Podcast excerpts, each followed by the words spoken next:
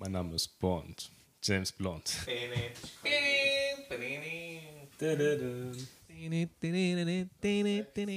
Aiueo. Aiueo. Ja, mein Regulator. Jawohl, mein Regulator. Mein Regulator, wir sind hier am Aufnehmen. Das ist der Podcast. Wir haben hier die neue Folge am Start. Nochmal, ich brauche mehr Tee hier. Das finde ich kacke tatsächlich, im wahrsten Sinne des Wortes. Ja.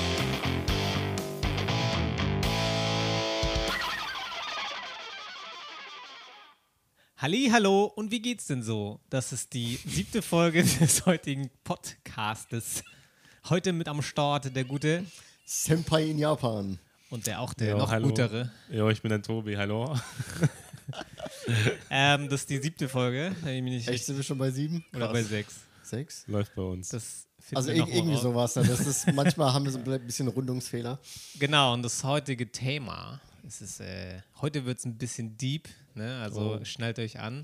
Ähm, wir reden über die Zukunft Japans und äh, damit verbunden unserer Zukunft. Also bleiben wir hier oder nicht? Das verrät dir gleich das Licht. Ich wollte sagen, ob wir in Japan bleiben oder nicht, sagt ihr gleich das grüne Licht. Genau, ähm, ja. Ich würde erstmal äh, den, den Einstieg machen und sagen, ähm, worum, worum geht es genau? Ähm, Japan ist, wie ihr vielleicht wisst, die drittgrößte Wirtschaftsnation der Welt, was viele auch immer gern vergessen, ähm, weil nach Amerika und China ist direkt Japan noch am Start. Krass. Und das natürlich als Wirtschaftsnation zieht das viele Leute in dieses Land. Nur ist Japan nicht so darauf äh, bedacht, irgendwie Ausländer herzuziehen. Die machen so Hürden und sowas. Ähm, da können wir, glaube ich, wir beide mehr von erzählen als Tobi, der einfach so über die Bü Bürokratiehürden rübergehüpft ist. Einfach mal kurz rüberjumpen. Aber Genau. du, du hast nicht zu viel versprochen. Also direkt hier Deep Dive Deep. Deep also so Dive. Deep, Deep ist auf Deep. Aber das stimmt. Also Japan ist schon mal, ne, wie du gesagt hast, die drittgrößte Wirtschaftsnation der Welt. Noch. Noch. Und das, das allein ist eigentlich schon ziemlich krass, weil ähm, wenn du halt vergleichst mit USA und China, also allein von der Größe des Landes ist ja schon Japan eigentlich so relativ gesehen fast ein Zwerg nebendran. Ne? Ich glaube, China hat sogar geschichtlich Japan auch als, als War, als Zwerg bezeichnet, Ja. weil das so diese kleine Insel da davor ist. Ähm, ich glaube, bevölkerungsmäßig gut, China hat irgendwie seine Billion oder was. In den USA waren es 300 400 Millionen, 300 Millionen, ja. sowas. Und Japan hat so Ungefähr, irgendwie ja. wenn es hochkommt, ein Drittel davon, glaube ich. Also, Mhm. wenn man die Bevölkerungszahlen vergleicht, ist, Chi ist Japan nicht mehr so weit weg von den USA wie, wie von der Größe von der Fläche. Also, die Ja. Bevölkerung ist näher als die Fläche. Any, anyway, aber genau, Japan. also, Japan ist nicht so groß, aber wirtschaftlich sehr präsent, ist der Punkt, genau. Genau, und das finde ich beachtlich, weil äh, besonders Japans Geografie, Tobi, ähm, Hey, warum? Hey, was habe ich mit Geografie zu tun nochmal? ja, aber die, die Bearbeitungsfläche, hätte ich gesagt, die, die ist es doch hauptsächlich äh, Berge. Und äh, Aha. dafür, dass Japan so viel Agrikultur und irgendwie Sojabohnen und Reis exportiert auch und so, ist das doch, oder nicht? Ich weiß nicht, wie, wie du darauf kommst, dass ich irgendwas mit Geografie zu tun habe. Nicht Spaß. Aber okay, wie auch immer. Ähm, Nee, aber war das nicht so, dass irgendwie Japan auch so Nutzfläche irgendwie nur ganz wenig hat um Tokio rum und so ein bisschen woanders und der Rest ist Ber Wälder und Berge und deswegen ist es nochmal beachtlicher, dass sie sich so wirtschaftlich irgendwie raushauen, oder? Also bei der Nutzfläche kenne ich mich jetzt nicht im Detail aus. Es ist aber keine Frage, dass Japan sehr wenig Flachland hat. Ne? Deswegen ist zum Beispiel Mhm. Tokio so voll und alle anderen Städte auch, weil halt die, die bewohnbare Fläche sehr Genau. begrenzt ist. Das meiste ist halt Berg, weil Insel und so. Und ich vermute, dass es bei der Agrikultur Nutzfläche ähnlich sein wird, dass halt da wahrscheinlich nicht so viel ist. Ja. Deswegen das ist schon, schon beachtlich, genau. Aber ich glaube, deswegen muss Japan eben auch importieren, viele Sachen. Also, Klar. das stimmt schon, ne? Viele Berge drumherum, überall viele Berge hier Eine in Insel Japan. mit zwei Bergen. Eine Insel mit zwei Bergen mäßig. Na, und immer, ja, also. Aber genau, also wir, wir sind jetzt äh, wenig Flachland hier. Wir, wir sind jetzt schon direkt so mit, mit Wirtschaft und Dieb und, und wie steht Japan in der Welt eingestiegen. Wir können erstmal ein bisschen wieder zurückrudern, wir können ja später nochmal ein Ja. bisschen drauf zurückkommen, wie das quasi so auch für uns und mit Zukunft und so reinspielt. Ähm, Mhm. Stefan, wirst du in Japan bleiben? Bei mir ist äh, immer noch mein Ideal, dass ich, äh, sag ich mal, äh, wenn ich jetzt in Monate packe, vielleicht so zehn, äh, neun, zehn Monate in Japan lebe und dann irgendwie ein bis zwei Monate in Europa irgendwo mal rüber kann, irgendwie Familie dann einfach ist zu besuchen und mhm. auch mal von dort aus arbeite. Da musst du halt einen Arbeitgeber finden, der das unterstützt, ne? Und wann, wann würdest du am liebsten dann ähm, die paar Monate dann rüberfliegen? Eher im Sommer dann, wenn es so heiß ist in Japan? Oder? Ja, ist ja die Frage, ja, also zu Weihnachten bist du ja eh drüben in der Regel, weil Weihnachten ist ja Familienfest. Und ich bin ja jetzt auch schon jedes Jahr zu Weihnachten zurückgeflogen. Ja. Weißt du, kann man ja natürlich dann überlegen, dass man ein bisschen früher kommt, dass man mal mehr ein bisschen Weihnachtsmärkte noch so mitnimmt. Äh, weil sonst war ich immer irgendwie am letzten Tag, wo es Weihnachtsmarkt gibt, noch hin. Abends, also angekommen, mm. am selben Tag noch abends auf dem Weihnachtsmarkt und dann Letzte ins Bett Chance. gefallen, so nach dem Motto, weil dann einfach fertig bist vom Jetlag her und so. Kenn ich. Äh, kennst du, ne? Mhm. Ähm, und das natürlich wäre schön, wenn du irgendwie zwei Wochen vorher kommst, da ein bisschen arbeitest und dann schon sich gewöhnst und, ne, ähm, und natürlich, klar, wie du sagst, im Sommer. In Deutschland, klar, ist jetzt gerade heißer geworden, aber generell mit Japan verglichen der Sommer schöner. Aber das heißt, ähm, allgemein, ja. du würdest im Prinzip deine, ich sag mal, Base quasi in Japan mhm. aufschlagen oder belassen wollen, aber dann halt regelmäßig auch Zeit in Deutschland verbringen wollen. Genau. Das heißt quasi Long-Term Japan ja, und idealerweise ein Teil davon, ein, zwei Monate im Jahr, dann immer nach Deutschland. Das wäre so dein Ideal. Genau, Gut. also dass ich nicht nur für die wenigen Urlaubstage, die wir haben, genau, kurz genau. rüberkomme, sondern wirklich auch mal einen Monat, zwei auch drüben bleiben äh, kann. Irgendwie vielleicht auch ein kleines Häuschen irgendwo habe am, am Strand. Oh, geil. ja, auf Mallorca, mhm. keine Ahnung, weißt du, so ein bisschen so ein Sommerhaus haben. In, Deutschland, ja. auf Mallorca am Strand. In Deutschland, 17. Bundesland, wissen wir Bescheid. Ja. Genau. Das wäre so mein Ideal, ne? Gleich mhm. Sommerhaus jetzt auch ein Investment. Ich habe ja nicht mal ein Haus hier in Japan. Okay, ähm, das ist schon noch. Dann würde ich sagen, jetzt, jetzt wissen wir erstmal quasi, was das, was das Ziel wäre. mich würde natürlich auch interessieren, quasi warum, aber ich würde sagen, bevor wir zu dem Warum kommen, gehen wir erstmal weiter. Genau, machen wir einmal die Runde. Tobi, bleibst du in was? Japan? Also in Japan werde ich bleiben die nächsten Jahre. Das kann ich so beantworten, das ist so der Plan. Ja. Mhm. Ähm, ob ich dann wirklich hier so langfristig bleibe oder wenn ich Kinder habe, ob ich die dann in Japan aufwachsen lasse oder da auch in Japan noch lebe und arbeite und so, das ist dann natürlich eine andere Frage. Da, ich denke, darüber werden wir noch ein bisschen reden in dem Podcast auch, äh, was mhm. dafür spricht, was dagegen spricht. Aber das kann ich mir auch grundsätzlich vorstellen. Aber ob es meine erste Wahl ist, da, ja, da denke ich immer noch so drüber nach. Es kommt sehr auch drauf an, so mit Familie und Partnerin und wie der Beruf ja. läuft. Aber ja, nächsten Jahre kann ich mir gut vorstellen. Das Jahr, wo ich hier jetzt lebe, oder ein bisschen mehr ist es ja jetzt, welche Kandidaten sind denn, wenn du jetzt schon, das klingt so ein bisschen, als ob du noch ja. andere Länder als Kandidaten hast, die interessant wären? Also für mich kommt eigentlich in Frage, neben Japan halt deutschsprachiger Raum. Mhm. Also natürlich Deutschland, aber Österreich und Schweiz kann ich mir auch vorstellen, so zu leben. Ich denke, das sind auch super, super Länder mit, ja, wo man eine gute Lebensqualität allgemein hat. Und mhm.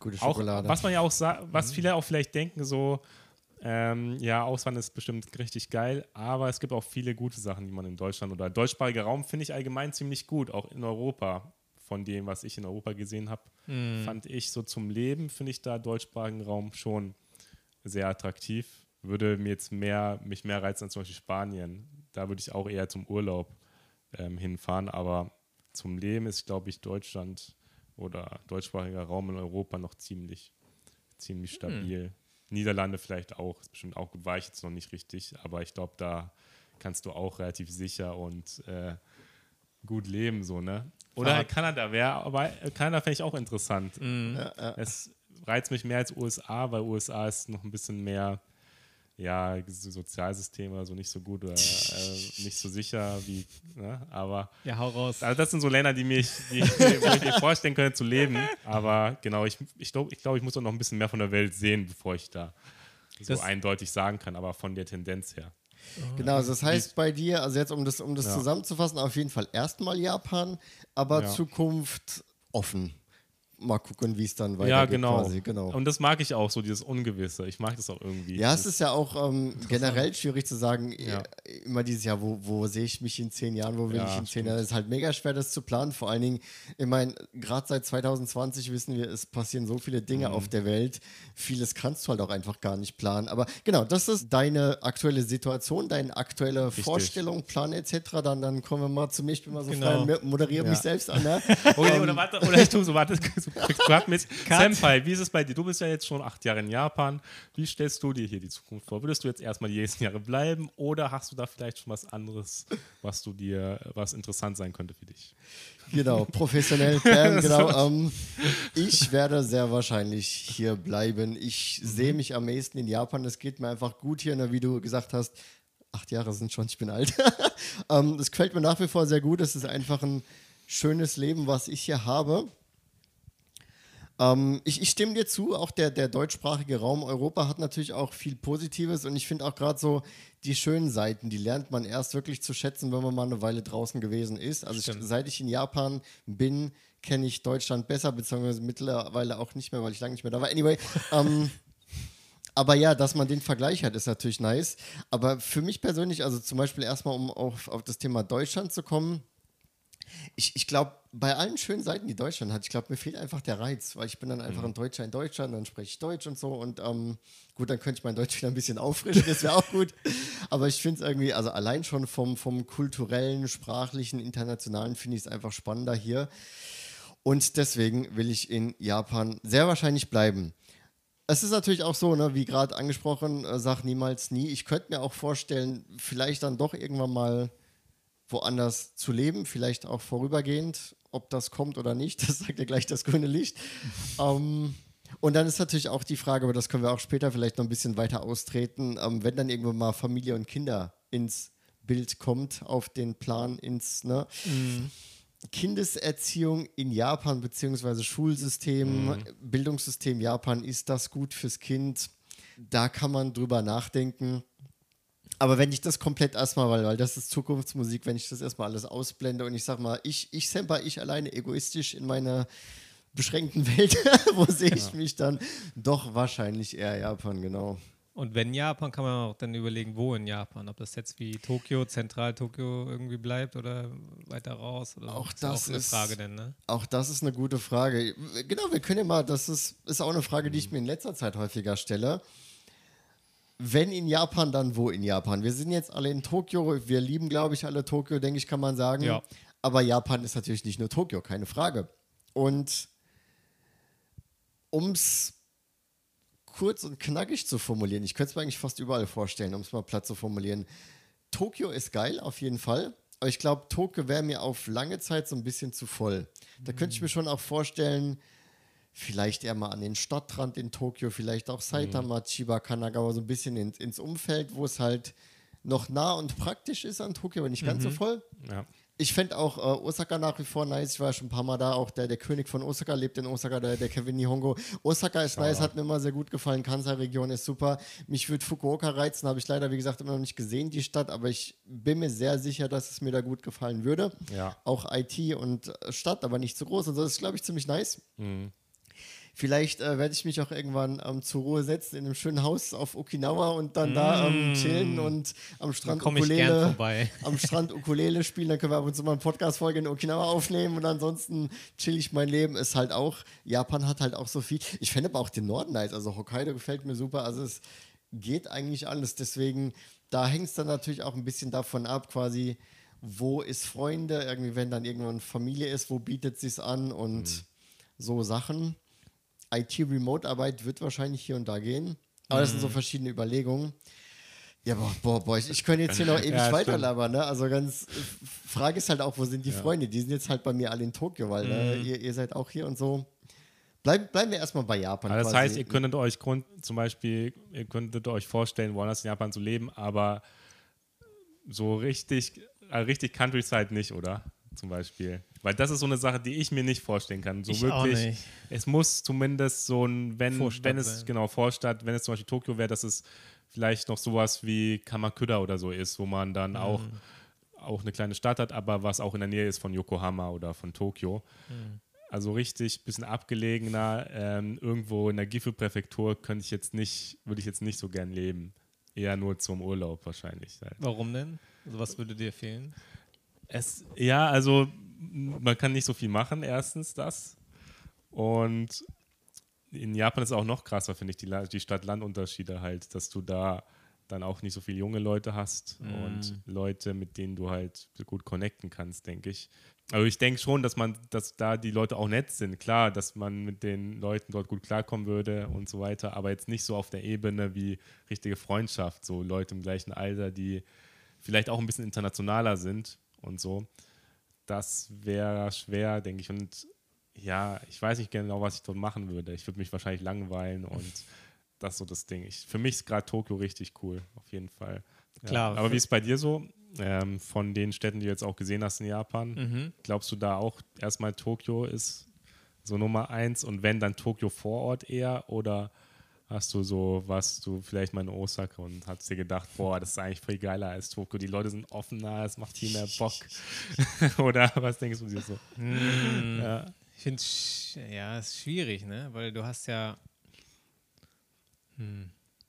Also ich bin deiner Meinung auf jeden Fall, was die, die Countryside, die aufs Ländliche angeht. Es mhm. wäre mal schön für eine, irgendwie so, so ein Digital Detox. Einfach mal irgendwie einen Monat lang im Nichts wohnen und irgendwie Handy weglassen und mal wirklich runterkommen. Aber so langfristig, wenn ich überlege, so nächsten, wie lange lebe ich denn vielleicht noch? So 30, 40, 50 Jahre, hoffentlich. ähm, nur auf der Land und dann immer, wenn du irgendwie mal in Tokio Freunde triffst, dann ist das gleich so ein, so ein Riesenaufwand, wo du drei Stunden im Zug bist. Ähm, das machst du dann ja auch nicht jeden, jede Woche. Mhm.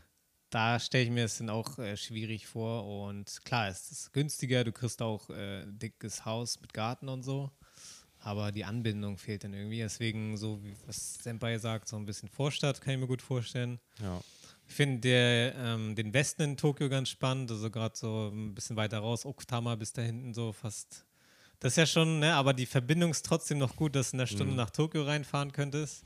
Das ist so ein, so ein Mittelmaß. Und ähm, ja, was auch irgendwie das Internationale fehlt dann so ein bisschen, weil in Tokio hast du sehr viele so deutsche Bäckereien, ja. Das Brot, das fehlt ah, mir dann, ja. Ah. Oder der Käse und so. Und das kann ich mir nicht vorstellen, dass du es auf dem Land ländlichen kriegst. Ja. So.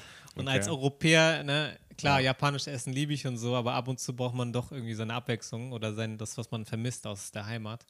Und das auf dem mm. Land zu finden, alles und so, ist schwierig, halt, denke ich. In Japan ist halt Land richtig Land so. Ja, ich genau. Glaub, in Deutschland, wenn du irgendwo auf dem Land bist, dann ist trotzdem oft eine bisschen größere Stadt in der Nähe oder eine Unistadt in der Nähe oder so. Genau.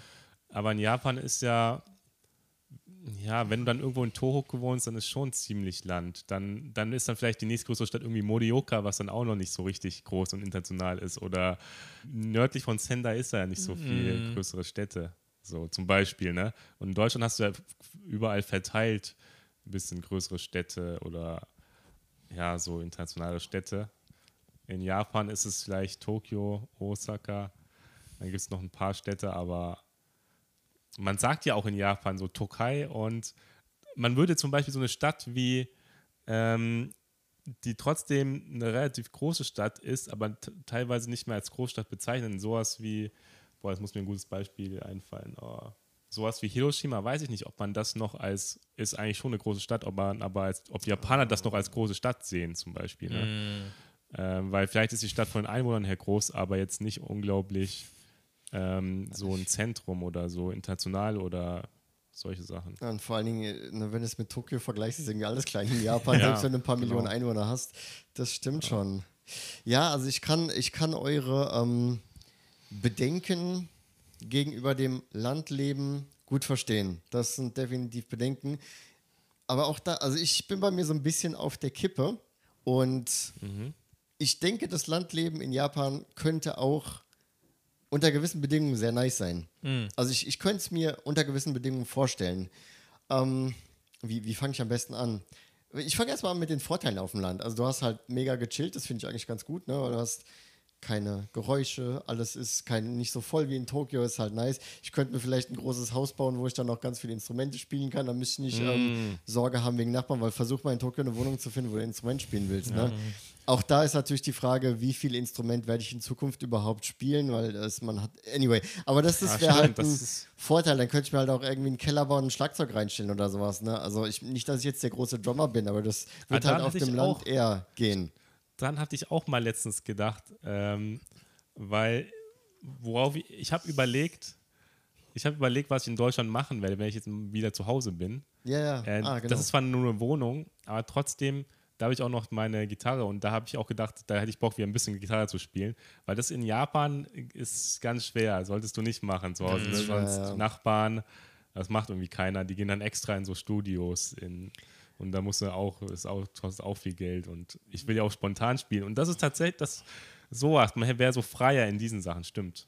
Und ich könnte mir halt dann auch easy einen extra Raum einrichten als Studio für YouTube und Streaming und weiß der Geier. Also ich hätte halt Platz. Ne? Das ist der Punkt. Ich hätte Platz. Ich könnte alles machen in der Wohnung quasi, worauf ich Bock habe.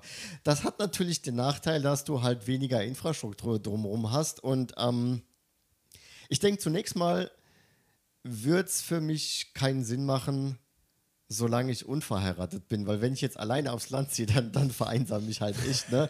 Weil wenn, wenn du jetzt zum Beispiel auf der Suche wärst nach einem Partner, nach einer Partnerin, das könntest du halt auf dem Land vergessen. Oder, ähm, ne, das, oder halt auch Freunde treffen willst. Deswegen, also alleine würde ich wahrscheinlich nicht aufs Land ziehen. Ja. Ähm, aber wie gesagt, ne, der, der Vorteil wäre halt großes Haus theoretisch oder mehr Platz. Und ich, ich war ja neulich am Biwako-See, ne, der, der Inlandsee da in der Nähe von Kyoto, dieses Riesending, der Ah, ja. größte Inlandsee Japans, bin da mit dem Fahrrad rumgefahren. Und größer als der Bodensee sogar, ne? Genau, korrekt. Gut aufgepasst, gut aufgepasst, sehr gut. Es hat mir mega gut gefallen. Also Die Ecke ist wunderschön und ich war hauptsächlich in Hikone City, das ist so eine dieser Städtchen da um den Biwako-See. Und das Geile zum Beispiel an Hikone City ist, du bist eine Lokalbahnstation weiter in Maibara und Maibara fährt der Shinkansen durch, der halt auch nach Tokio und Osaka fährt. Das heißt, du könntest da eigentlich relativ easy dann auch sogar nach Tokio oder auch Osaka, Kansai, Kyoto, weiß der Geier fahren. Das heißt, die Anbindung ist gut. Du bist zwar eigentlich ziemlich in der Pampa, aber die Anbindung ist ziemlich gut. Und ich denke, wenn sowas erfüllt wäre, also sprich nicht Kona City oder irgendwie die Ecke, dann könnte ich es mir eigentlich ganz gut vorstellen, weil du dann halt relativ easy auch raus könntest. Und ich, ich merke das zum Beispiel im Moment, gerade in letzter Zeit, ich bin echt viel daheim und obwohl ich in Tokio bin, mache ich halt eigentlich gar nicht so viel, ja, und dann brauche ich eigentlich auch nicht in Tokio leben. Und wenn du dann aber zum Beispiel mal sagst, okay, dann jetzt das Wochenende gehe ich nach Tokio, ich lebe zwar in der Pampa, aber jetzt das Wochenende fahre ich nach Tokio, dann nutzt es halt effektiv aus. Du triffst dann alle Leute, du machst dann, ziehst dann ein Programm durch, dann hast du so volle Tokyo-Experience und dann haust du wieder ab und chillst auf dem Land. So ähnlich wie Kann bei man uns. dann so einfach übers Wochenende nach Tokio fahren? Ja. Das ist auch die Frage. So. ich finde ja, kann man. okay. Und ich denke, das ist so ein bisschen wahrscheinlich ähnlich wie jetzt für uns, wenn wir zurück nach Deutschland fliegen. Weil dann haben wir nur begrenzte Zeit, dann triffst du da alle Freunde, dann haben die Freunde auch alle Zeit für dich, weil du bist ja nur dann da. Ähm, und dann kannst du das relativ effektiv alles abgrasen, dann gehst du wieder zurück nach Japan und chillst ja. Also so ähnlich stelle ich mir das vor, weiß nicht, ob ich da optimistisch bin. So sprich lange Rede, kurzer Sinn. Wenn die Anbindung halt gut ist und ich vielleicht verheiratet bin oder so, ne, dann könnte ich es mir vorstellen. Das ist, man, je mehr man drüber nachdenkt, es gibt viele Vor- und Nachteile. Das ist natürlich wieder die Frage, wenn du zum Beispiel Kinder hochziehen willst, willst du die in so einem nicht diversen, nicht internationalen Land, willst du da deine Kinder aufziehen? Also das ist dann wieder eine andere, ein anderer Gedankengang. Aber für mich alleine, wenn ich halt nicht alleine wäre, dann könnte ich es mir halt schon auch vorstellen. Das denke ich, hätte auch was für sich. Das ist auch ein guter Punkt, Kindererziehung. Ob, also allein Ja. das, äh, also mein Ideal ist immer, dass die zumindest in die Grundschule gehen, dass sie dieses japanische, ähm, sag ich mal, dass die aufräumen lernen, ihren eigenen Mist wegräumen und so, dass sie so eine Sachen lernen. Ähm, weil das lernst du ja in der japanischen Grundschule eigentlich ganz gut. Die, Ich habe auch oft gehört, dass die irgendwie ein bisschen Gärtnern und sowas irgendwie. Das fand ich auch immer cool. Also ich, ich wo, wo ich früher gewohnt habe, da hatten die so einen kleinen Garten vor der, äh, äh, vor der Grundschule irgendwie, dass denen so ein bisschen beigebracht wird, wie man Gemüse wertschätzt und so eine Sachen, was für eine Arbeit das eigentlich ist, so was mal hochzuziehen. Und das wäre ganz cool, aber dann ab der ähm, Mittelschule heißt es ja hier, da dann vielleicht eher doch auf eine internationale, schrägstrich deutsche Schule. Also Ähm, ganz, ganz kurz für die, die es nicht ja. kennen, du hast sechs Jahre Grundschule Genau. quasi in Japan, ist glaube ich angelehnt an das amerikanische System vielleicht. Mhm. Also sechs Jahre Grundschule quasi, dann kommt die Mittelschule drei Jahre und dann die Oberschule drei Jahre, glaube Genau. ich. Das heißt, das ist so ein bisschen ähnlich wie bei uns Grundschule, dann ähm, ja, weiterführende Schule und dann quasi Oberstufe auf dem Gymnasium, aber wie gesagt, die Jahreszahlen sind ein bisschen anders. Genau, also quasi Grundschule sozusagen sechs Jahre Japan und danach. aber genau, was sind da die Hauptgründe, warum du dein Kind dann nicht, also wenn du ein Kind hättest dann, ne, wenn du es dann nicht auf eine japanische Mittel- oder Oberschule schicken wollen würdest? Was wäre so der Hauptgrund? Also, weil für mich, äh, also ich war noch nie, ich war schon mal in einer ähm, Oberstu Oberstufe, mhm. in dem Sportprogramm, was ich mal 2012 gemacht habe. Da waren wir zu Gast dann in der Schule und so. Und auch von Freunden, was die so erzählen. Und ich habe auch Videos gesehen, wie Schule so abläuft. Ja. Und mir ist es zu starr, einfach nur, hier ist der Stoff, baller dir den rein, fertig. Nächste Stunde. Und der Lehrer redet auch nur an, mhm. zur Tafel so und es ist kein interaktiver, also es werden schon mal Leute drangenommen, aber äh, Unterrichtsbeteiligung ist ja auch nichts wert in Japan. Das beeinflusst die Note gar nicht. Bei uns ist es ja immer so, so halb halb oder 70, 30. Ja. Und du lernst halt auch nicht so dich so, so auszudrücken mhm. denn vor anderen Leuten. Mhm. Und du lernst nur für die Prüfung, das haben wir natürlich auch zum Teil, aber meine Erfahrung war auch, dass es manche Lehrer gab, die mir richtig Stoff so gut beigebracht haben, dass ich richtig so dafür passioniert war und mich gefreut habe, wenn der Lehrer kommt, weil der immer, manchmal erzählt auch coole Stories, so sag ich mal, was der erlebt hat. Aber das hat es immer so interessant gemacht, weißt du, weil er dann auch die Dots verbindet und das mm. so ein mhm. bisschen globaler denken auch und ja. ähm, selbstkritischer sein vielleicht auch ein bisschen und äh, ja, so eine Mischung aus individuell sein, aber auch auf seine Umgebung achten, ist, glaube ich, das, das Beste aus beiden Welten so. Also ähm, quasi in Japan erstmal Grundschule ein gescheites Fundament schaffen, dass das Kind zum gescheiten Menschen heranwächst, genau. aber damit es halt auch frei denken kann, dann ab der Mittelschule quasi genau. nach Europa. Ja, ja, nicht nach Europa, es kann ja eine also, internationale Schule sein, aber die sind ja leider ah, okay, oft ja, nur um, in, ähm, in Tokio denn. Mh, ne? Richtig, richtig. Das, das, ist auch wieder mein Argument wieder, warum Tokio mh. eher denn, oder äh, richtig. auf dem Land weiß ich nicht, ob du da was findest. So.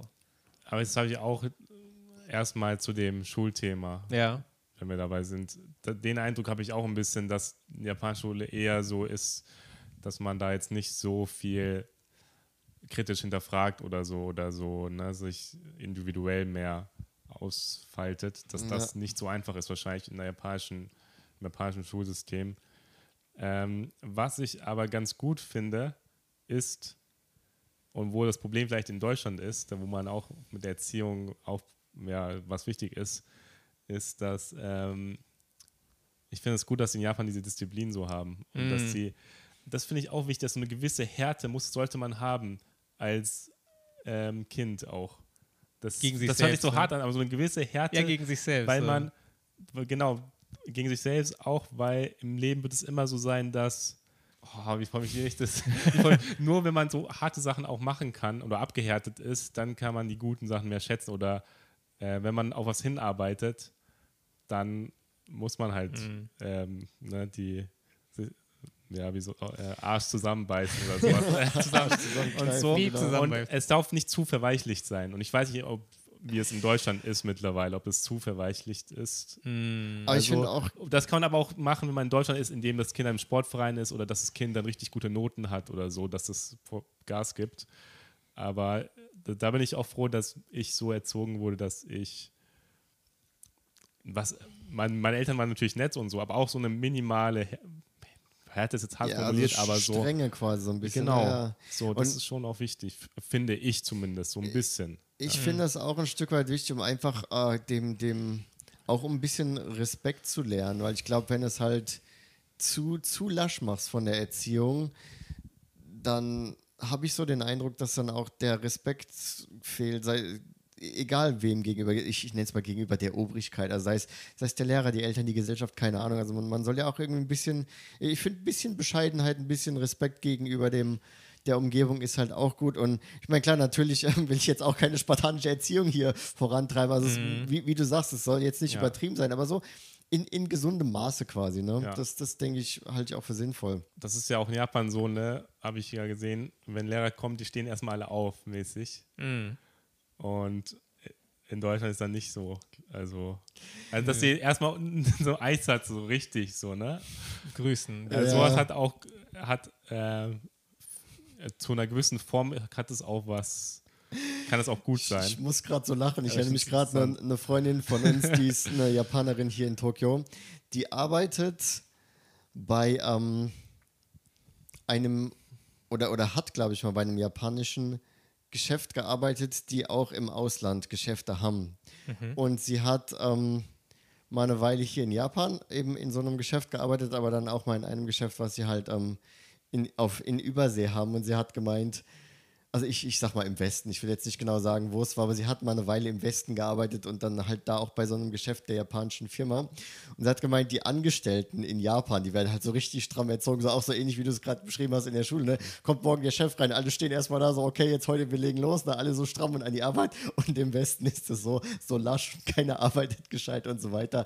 Da merkst du halt auch so einen krassen Unterschied von wegen, wie, wie ja, diszipliniert die Leute quasi sind, so also im, im Arbeitsleben. Im Alltag musste ich gerade nur grinsen, weil sie hat das Stories erzählt.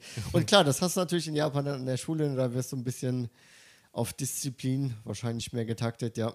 Aber was mir jetzt auch einfallen würde als Negativpunkt, japanische Schule, ich glaube, Englischunterricht ja. ist da nicht so. Und ja. das finde ich mega wichtig, dass das Kind gut Englisch kann. Und das hast du in deutschen Schulen, da wird, ist der Englischunterricht so wichtig wie Deutschunterricht oder so von Stundenanzahl. Ja, die her. reden auch nur auf Englisch in der Rede, Lehrer. Genau. Und so. Muss auch auf Englisch antworten und die ganze Zeit reden.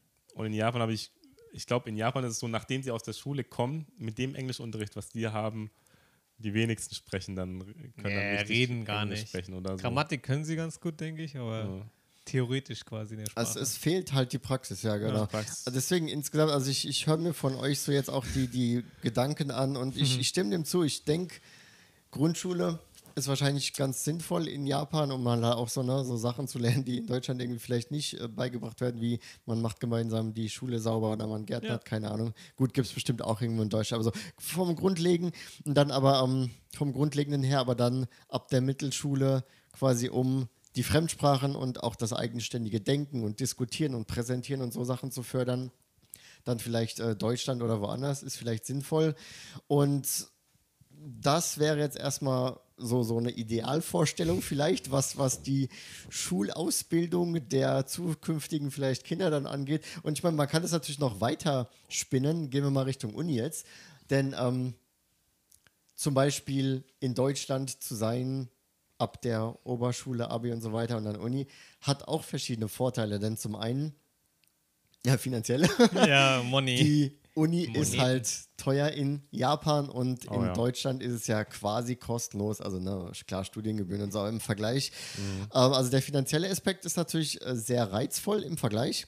Und vor allen Dingen, also allein wenn man aus der Sicht des Kindes denkt, du bist ja eigentlich immer nur damit beschäftigt, quasi für den, für den nächsten Schritt zu lernen. Also du bist auf der Mittelstufe, mhm. da, also auf der Mittelschule, damit beschäftigt zu lernen, um in die Oberstufe, mhm. in die Oberschule zu kommen. Dann in der Oberschule lernst du, um auf eine gute Uni zu kommen. Mhm. Und immer dieses Reinkommen ist halt mega hart. Es ist hart, auf die nächste Sch Schule zu kommen. Es ist hart, in eine gute Uni zu kommen. Aber wenn du dann drin bist, ist eigentlich komplett egal, was du machst. Beziehungsweise, mhm. also wenn, der, wenn du dann auf der Uni bist, ist eigentlich egal, was du machst.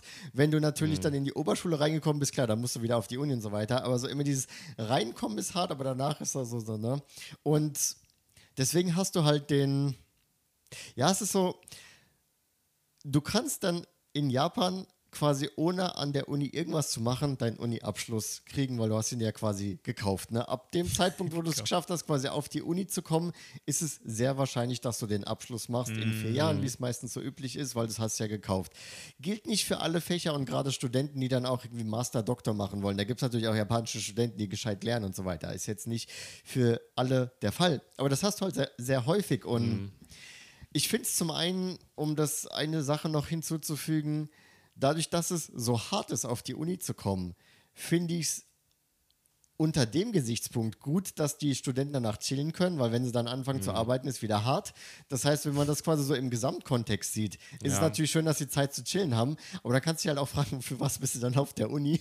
Und ähm, mhm. das ist so ja. ein, ein Gedanke quasi, aus Sicht des, des Kindes quasi, weil du hast halt diese heftigen Aufnahmeprüfungen, was wiederum ein Vorteil dann für Deutschland etc. wäre, weil da ist dann die Aufnahmeprüfungssituation nicht so hart. Ja, der ja, Punkt wäre wär vielleicht auch, dass man lernt ja eigentlich fürs Leben so und ja. man soll eigentlich Spaß am Lernen haben, aber für Japaner ist Lernen immer mit Schmerz verbunden, weißt du, du hast immer so einen negativen Beigeschmack dafür. Und das finde ich ein bisschen schade, weil wir werden ja, also idealerweise, mhm. ähm, zumindest in guten Schulen in Deutschland, wird ja ein bisschen auch beigebracht, dass Lernen Spaß machen kann, ähm, dass man Dinge verknüpft. Mhm. Das finde ich in Japan wird nie betrachtet. Irgendwie ist einfach nur Stoff A in das Gehirn ballern, dann einmal aus Es ist halt herausgeben was ich und dann krass testbezogen, also Genau. prüfungslernbezogen in Japan. Die Prüfungen sind nie mündlich irgendwie oder kreativ, sondern Immer immer so nur, Tester. dass du Dinge ausfüllst, so Multiple Choice halt Standard. Ja, stimmt. Was, Ne? ich an der Deutsch was ich an der Schule ganz gut finde in Deutschland, dass wir auch viele Gruppenarbeiten hatten. Ich weiß nicht, ob es in Japan so viel ist. Bin ich mir jetzt ich nicht nicht. sicher. Hätte ich jetzt auch nicht den Eindruck. Und dass man eben, ich fand sowas wie eine Projektwoche. Solche Sachen Mm. fand ich voll gut. Oder was ich halt hatte in der Schule, ähm, falls ich irgendwie mal in Deutschland mal gucken kann. Liebe Grüße, Herr Schmidt. ähm, das kann ich mich noch erinnern. Wir haben, wir haben mal mit Audacity, mit dem, mit dem Audioprogramm gearbeitet. Da konnte jeder in der Gruppe seinen eigenen äh, Gedicht oder Poetry Slam oder eigenen Song so machen. So Poetry Slam mäßig oder so kreativ, so, ne, auf der, mit der Sprache, Spaß an der Sprache haben. Das hat man damit gelernt, so. Und so, das, und hatte jeder so sein Ergebnis und das war voll geil. Und dann kann ich mich erinnern, äh, sowas hat voll Spaß gemacht, dass Sprache so Spaß machen kann. Solche Sachen. Wie du gerade gesagt hast, ne, dass das Lernen Spaß machen kann. Und das kann es auch durchaus noch mehr geben, auch, auch an deutschen Schulen, finde ich. Aber dass man das so hatte, finde ich voll. Man, man muss Voll natürlich an dieser Stelle fairerweise dazu sagen, wir kennen das japanische Ja. Schulsystem alle nicht so wirklich Nicht im so Detail. perfekt. Das ist quasi so unser Eindruck, das Genau. Bild, was wir haben, so vom Hören sagen, worüber wir gerade berichten. Sollte sich da jemand von euch äh, Ja. besser drüber auskennen und sagen, nee, nee, in Japan gibt es das auch, dann schreibt mir das, äh, schreibt mir das, schreibt uns das gerne in YouTube, auf YouTube, in die, Kommentare. Kommentare so. Mhm. Also wir, wir lernen da natürlich auch gerne dazu, aber wir beschreiben die Eindrücke, die wir so, ne, was, was man so hört aus Japan. Und ja, das, das klingt natürlich mega nice. Also Projektarbeit und auch so, so kreatives Zeugs und so weiter. Ne?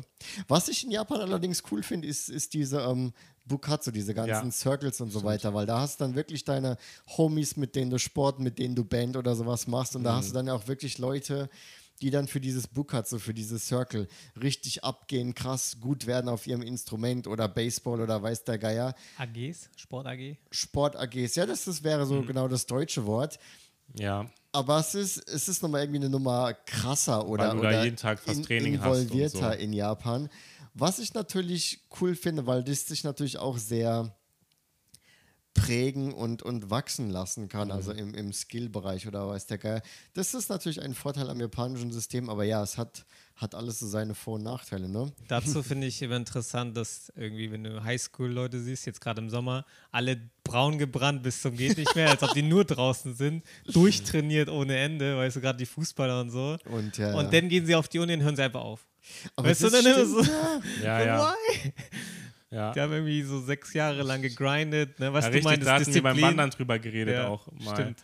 Ähm, das ist echt, also auf jeden Fall, das ist mir auch aufgefallen, dass Ne? es dann plötzlich dann, dass es oft Cut ist so, ne? Dass, es Jetzt gibt so vorbei. einzelne Kapitel irgendwie in der, Ja, und dann geht man weiter. Erinnert ihr euch, wir waren noch neulich äh, in, in Shibuya, in dieser einen Bar. Ja. Und da waren diese jungen Leute, die jungen Japaner, die, glaube ich, alle irgendwie in, Kansai, Osaka, Kyoto oder so auf der Uni waren. Mhm. Und die jetzt aber alle jeweils auf unterschiedlichen Wegen in Tokio arbeiten. Und die haben sich in Tokio wieder zusammengetroffen. Also es waren quasi, das, das war in dieser Bar da im zweiten Dings. oben. Ach nee, da war ich mit anderen Freunden. Hä? Ich kann meine Freunde nicht mehr Ich auseinanderhalten. weiß nicht, ob ich gerade so Sorry. tun sollte, als ob ich, ja, ja, da waren wir oder so. Nee, weil, weil mit Tobi war ich auch schon in der Bar, aber jetzt die Story, die ich gerade erinnere, das war, da war ich mit anderen Freunden um in der gleichen Bar. Ich habe es gerade verwechselt. in der Bar, wo das so richtig ja, da in dem zweiten eingerichtet ist. Lustigen, ja. Da war ich nochmal. Nee, genau, also wie gesagt, das, mit Tobi war ich da das schon mal. witzig. Als, äh, Aber ähm, sorry, die Episode gerade war mit anderen Freunden, da war ich da.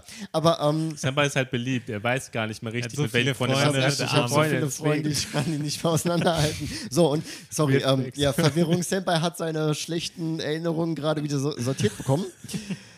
Da haben wir, also da waren drei junge Japaner, die wie gesagt alle in Kansai irgendwo zusammen mal auf der Uni waren und die haben jetzt alle ihren Job in Tokio und haben sich halt da quasi so, so alte Uni-Kollegen in Tokio wieder zusammen getroffen und haben irgendwie ähm, waren halt unterwegs. Genau, und die kamen auch an, alle aus unteren, unterschiedlichen Fachbereichen und Jobs und Sparten und so weiter. Die waren aber auf ne, in so einem Band-Circle, in so einer ja, Band-AG, wenn man so will, also in einem Band auf, auf ihrer Uni. Und da war auch wieder das gleiche Spiel, weil die eine hat irgendwie gesungen, der andere hat Gitarre gespielt oder Saxophon, keine Ahnung, die waren halt alle musikalisch. Aber die habe ich dann auch so gefragt, ja, mach, macht ihr das noch? Und dann halt auch gleiches Spiel, so, nö. weil die Einfach ist dann auch, aufgehört. auch bei der Band, so ähnlich wie mit dem Sport auch. Die grinden dann äh, in ihrer Circle-Zeit, ne, an der Uni-Zeit. Da sind sie dann involviert, haben ihre Bandprobe, ihre Sport, machen Auftritte, machen Turniere, keine Ahnung. Dann so, zack, Shakaijin, sie werden jetzt, ähm, sie sind jetzt im Arbeitsleben vorbei. Das hat man sehr häufig in Japan. Das ist Ja. faszinierend, ja.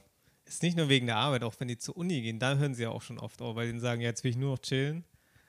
Ähm, also das ist so meine Erfahrung. Das Highschool ist noch dieses Gruppendynamik, man ist zur gleichen Schule, Uni ist jeder woanders, es verteilt sich wieder, jeder macht nur so gern auf Trinken gehen die oder Party. Ja, aber ich, ich denke, Ja. es kommt drauf an. Du hast ja auch Manche Circle an der Uni. Tennis Circle ist beliebt zum Beispiel. Ja, Tennis- aber grinden die da auch noch so oder ist Nee, das das, nicht so ja, das ein ist bisschen glaube ich dann mehr so eher. Freizeit, ne? Vielleicht nicht so krass wie in der Oberschule. Den Vergleich habe ich natürlich nicht. Aber es gibt auch Leute, die auf der Uni ziemlich abgehen dann für ihren, Genau, aber dann, wenn sie in die Arbeitswelt gehen, dann ist vorbei, weil, bei vielen, ja. weil die dann irgendwie denken, ja, das macht man einfach nicht nach der Ja, Arbeit ja. oder so. Lustigerweise, um, um das noch Weiß kurz ein das bisschen weiter auszuführen, ist, es gibt tatsächlich auch Shakaijin Sakuro oder also so Ja, ja. quasi Circle oder so, so Clubs dann auch für die arbeitende Bevölkerung. Und wenn ihr in einer größeren Firma in Japan arbeitet, dann hat sogar auch so eine Firma vielleicht so Circle, also ein, Ein eigenes Band Team oder so, Circle ja. ein eigenes Sportdings oder so weiter, was dann quasi von Kollegen von der Firma gemacht wird. Aber da muss ich sagen, da ist es dann wahrscheinlich vom, vom Level, vom Grind-Level nicht das mehr so. Ding ist Nee. ja auch, was ich mir dann vorstellen könnte, ist, ob man dann so Bock hat, immer noch mit den Firmenleuten dann auch freizeitmäßig so viel zu machen. Ja. Ob das. Aber ich glaube, das ist ein Unterschied zu dem, was wir aus Deutschland können. Und um die Frage zu beantworten, eig eigentlich ja, weil ähm, also es ist ja häufig so in Japan, dass dein soziales Umfeld primär definiert ist durch die Institution, der du angehörst. Sprich, wenn du auf der Schule bist, dann triffst du nur Leute von der Schule und dann hast du die, deine Klassenkameraden, dann hast du die Leute im Circle und das ist halt auf der Uni auch so. Bist dann auf der Uni, dann hast du deine Uni-Kommilitonen und Kommilitoninnen und dann hast du deine Bandkollegen und dann ist halt auch so im Job, du bist in der Firma, dann triffst du eigentlich nur noch Leute von der Firma und dann hast du auch Circle-Leute von der Firma. Ähm, das ist halt sehr, Ja. ich meine, klar, natürlich triffst du dann vielleicht auch nochmal Uni-Leute und so weiter, aber die meisten Leute, mit denen du abhängst, sind dann irgendwie doch Kollegen, mit denen du vielleicht auch noch nach der Arbeit saufen gehst und so weiter. Also, das ist ein bisschen anders in Deutschland, wo du irgendwie sagst, okay, Feierabend, ich gehe nach Hause und dann triffst du deine anderen Freunde. In Japan ist das alles, das, das soziale Umfeld ist sehr viel krasser dann zum Beispiel an die Firma gebunden, was ja dann auch wieder problematisch sein kann, wenn du zum Beispiel den Job verlierst oder den Job wechselst, weil du damit ja auch quasi dein, dein komplettes soziales Freundes- Umfeld verlierst, in die Tonne klopfst, wie auch immer. Also du verlierst ja nicht nur die Arbeit, du verlierst ja alles, was damit dranhängt. Und ähm, ja, okay, ich bin jetzt ein bisschen tiefer ins Thema eingestiegen, aber Ja, es ist in Japan durchaus nicht unüblich, dann auch quasi nach der Arbeitszeit noch mit den Kollegen abzuhängen. Es ist einfach, glaube ich, kulturell da ein bisschen anders ne, als in Deutschland. Ich glaube, das ist auch ein gutes Thema zum Umbruch, was gerade in Japan passiert, weil Japan traditionell, du arbeitest bei der gleichen Firma 40 Jahre lang, hast deine gleichen Kollegen, hast dein soziales Umfeld, kein Problem. Nur seit 10, 20 Jahren vielleicht fangen die an, wie in Deutschland auch, dass du alle drei Jahre deinen Job wechselst. Und das für die japanische Gesellschaft passt, das kollidiert halt, ne? Und deswegen sind auch wahrscheinlich viele Leute hier einsam oder so, weil die dann immer alle drei Jahre ein neues Freundschaftsumfeld. Oder sie fangen sich an anzupassen und lernen dann, okay, ich kann auch Freunde außerhalb der Arbeit haben. Apropos das Thema, da. Okay, nee, erstmal. ganz, ich, ganz kurz Bevor noch- wir, genau, Ganz kurz, du. um das abzuschließen. Also ich meine, du, du hast recht, es ändert sich und es ist natürlich auch nicht so schwarz und weiß, wie ich es gerade beschrieben habe. Das war so das, Nee, aber das Klassische oder, oder die Tendenz, aber das heißt natürlich nicht, dass das immer so ist. Also Japaner, ja, ne? Japaner Ja. haben natürlich auch Nicht Freunde alle, außerhalb. Nicht alle, ne? Nicht immer, aber immer öfter. Nee, Japaner haben natürlich auch noch äh, Schulfreunde, Unifreunde, andere Freunde außerhalb der Firma. Also klar, man, man kennt natürlich auch andere Leute und das ist dann natürlich auch äh, individuell unterschiedlich. Aber das ist so eine Tendenz, die man definitiv in Mm, klar. Japan hat. Auch. Und genau, also gerade mit dem Jobwechsel, das ändert sich auf jeden Fall. ja. Ja. ich meine nur, dass es jetzt schwieriger wird, alles, äh, weil das alles so wandelt. Jetzt mit Corona haben sich vielleicht Leute nicht mehr getroffen und so. Und Ja, das sowieso ist wieder ein Das ist anderes Thema. Das ja. ist, ist schwierig, genau. so, Aber ja, apropos das Thema, so Leute treffen und so ähm, Umfeld, wie happy sein. Ja. Also das ist ja auch wichtig zum Leben in Japan, ob man sich vorstellen kann, ob man lange in Japan lebt. Fühlt ihr euch, habt ihr viele Freunde hier? Fühlt euch auch gut integriert zum Beispiel? Wie ist das so? Und äh, weil das ist ja einer der wichtigsten Punkte, mit dem man sich, in dem, ja, ob man glücklich ist in einem Land, ob man sich vorstellen kann, länger zu leben, ist ja. Es sind immer zwei wichtig. Sachen, ne? Wie, wie ja. integrationswillig äh, bist du und wie integrationswürdig wirst du von dem Staat gesehen, wo du rein möchtest? Oh, das, ne? mir, das, das sind, mir. das sind immer mhm. zwei Seiten, sage ich mal. Mhm. Und gut, ja. äh, in Deutschland ist ja auch immer ein Thema Integration schwierig, aber es irgendwo funktioniert vielleicht auch ein paar Sachen zumindest, meiner Erfahrung nach. Ähm, Japan ist da eher so, äh, ja, lieber nicht. Äh, vielleicht geduldet, sage ich mal. Also man ist schon geduldet so, aber integriert fühle ich mich nicht. So, von der staatlichen äh, Institu Institution her. Ähm, von der Gesellschaft her, da würde ich dann wieder sagen, Tokio ist ein Plus, weil die Leute hier schon eher gewilligt sind, auf Ausländer einzugehen oder auch andere Bedürfnisse. Da wäre wieder das ländliche interessant, ob das da so gut funktioniert. Aber erstmal, inwiefern von der staatlichen Hinsicht würdest du dich nicht geduldet fühlen, weil wegen des Visums oder? Ich bin ja geduldet, aber nicht äh, willkommen so. Also das, man mhm. sieht einfach die Hürden, die es gibt, dass einfach alles nicht digital funktioniert, viele Sachen nicht mal auf Englisch verfügbar sind dass die bei Immigrationsbehörden äh, nicht Englisch können. Und man sagt immer, ja, in Japan musst du, ne, und so weiter. Aber was damit Ausländern, die herkommen, irgendwie nur drei Jahre hier einen Vertrag haben und auch nicht Englisch, äh, Japanisch brauchen bei ihrer Arbeit.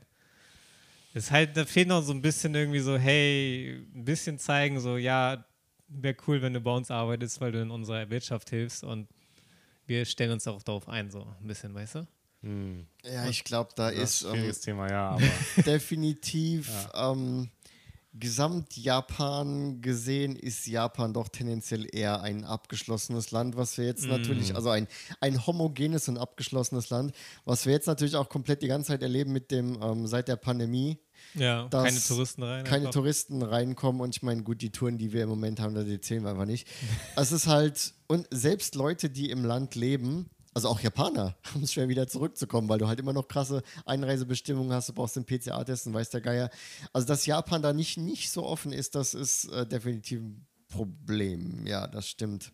Aber ich, ich muss sagen, zum Beispiel, wenn ich da einfach mal meinen Senf dazugeben darf. Her damit. Also ich, ich sehe die Probleme und ich, die Frage, wie viel Englisch muss man verlangen, darf man verlangen, soll man verlangen, sollte man von Japan aus anbieten, die frage ich mich auch. Aber ich finde, also bei mir, ich finde mich eigentlich relativ gut integriert, denn es geht mir gut. Ich habe japanische Freunde, ich habe japanische Kollegen.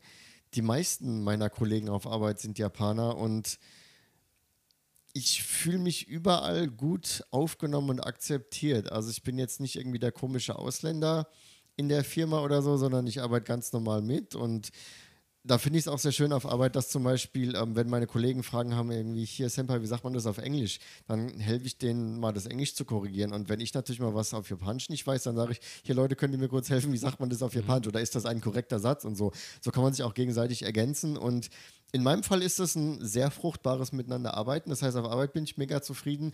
Dann im Privaten habe ich auch japanische Freunde, mit denen ich mich treffe, sodass ich mich schon auch gut integriert fühle und auch ähm, zumindest in meinem Umfeld willkommen fühle.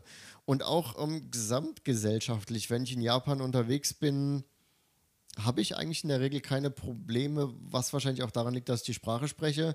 Das heißt, ich kann halt ganz normal mit den Leuten klarkommen und auch wenn die vielleicht nicht an Ausländer gewöhnt sind, irgendwo im Land in Japan, wenn die halt peilen, okay, der spricht Japanisch, da komme ich halt auch mhm. mit denen klar. Also da fahre ich relativ selten gegen irgendwelche Hürden. Aber da habe ich natürlich auch erstmal von mir aus die hohe Hürde genommen, Japanisch zu lernen. Also es ist nicht so einfach. Ja, aber das ist so.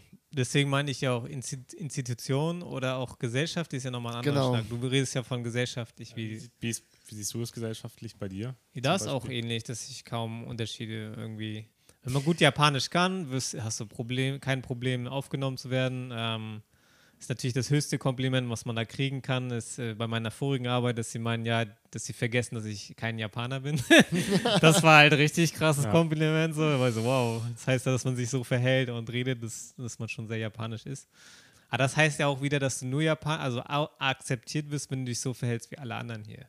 Ist ja nicht das Konzept so, ja, embrace the being different. So. Ach und so, da ja, ist wieder auch quasi, ja. ne, wie, wie integrationswillig Richtig. bist du. Ja, genau. Also in Japan musst du schon zum Teil zumindest zum Japaner werden, sag ich mal Genau. so. Und was ich jetzt auch gar nicht, das sehe ich jetzt auch gar nicht unbedingt negativ, aber das ist halt so in Japan, weil du hast hier halt nicht so, bist nicht so Multikult in Japan. Klar, Nee. da, da keine Diskussion darüber, ob in Deutschland haben wir die Keine Disku- Diskussion. In Deutschland haben wir die Diskussion mit so Integration, dies, das, Ja, aber in ja. Japan ist halt so, wenn du Japanisch nicht sprichst, dann bist du quasi raus. Also Ja. und das, wieso, so ist es halt hier. Und ich meine, du hast es gerade angesprochen mit, okay, also in, in deinem Umfeld fühlst du dich gut integriert, aber so, so gesamtgesellschaftlich, ne, von den Institutionen her oder so, da ist Ja, dann politisch, vielleicht sag ich mal, vielleicht politisch, da stimme ich dir zu. Politisch habe ich da auch meine Zweifel.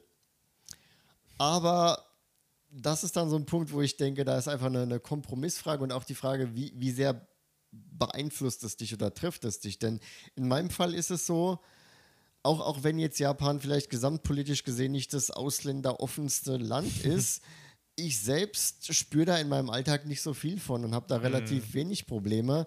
Deswegen, also platt gesagt, es kann mir relativ egal sein. Natürlich nicht immer und natürlich nicht komplett, ich vereinfache gerade, aber es ist nichts so, was mich tagtäglich krass tangiert.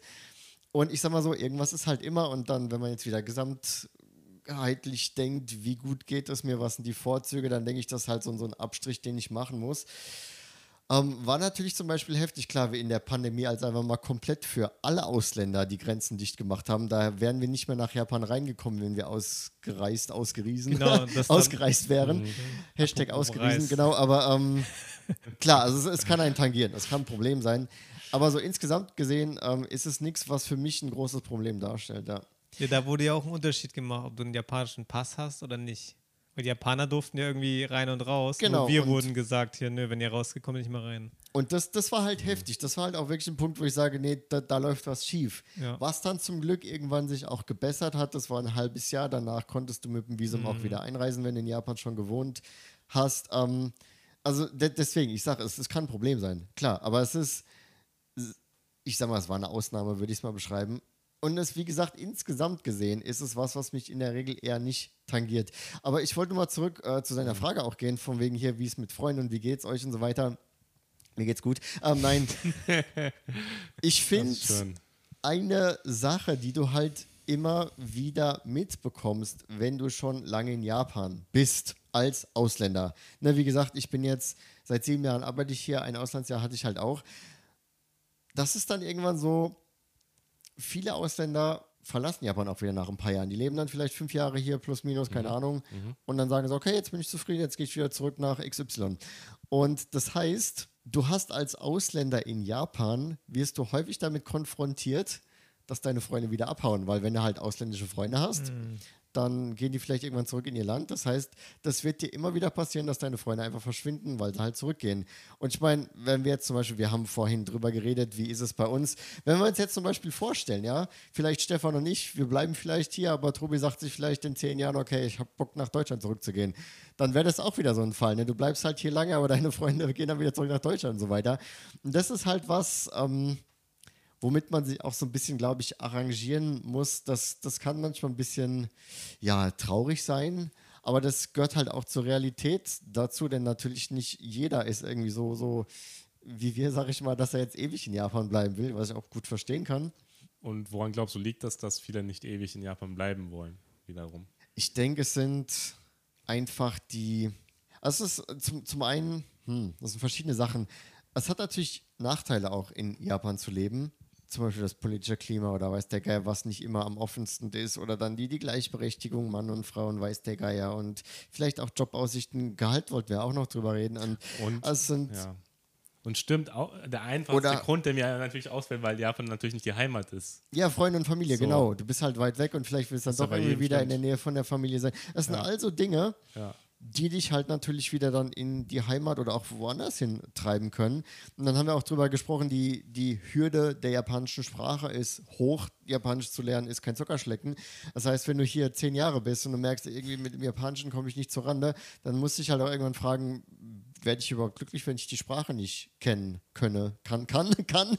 Das ist natürlich auch sehr individuell, aber das kann natürlich auch irgendwie dann dazu beitragen, dass du dich zum Beispiel nicht integriert fühlst. Und dann sagst du ja, dann gehe ich lieber wohin, wo ich die Sprache verstehe. Verschiedene Gründe.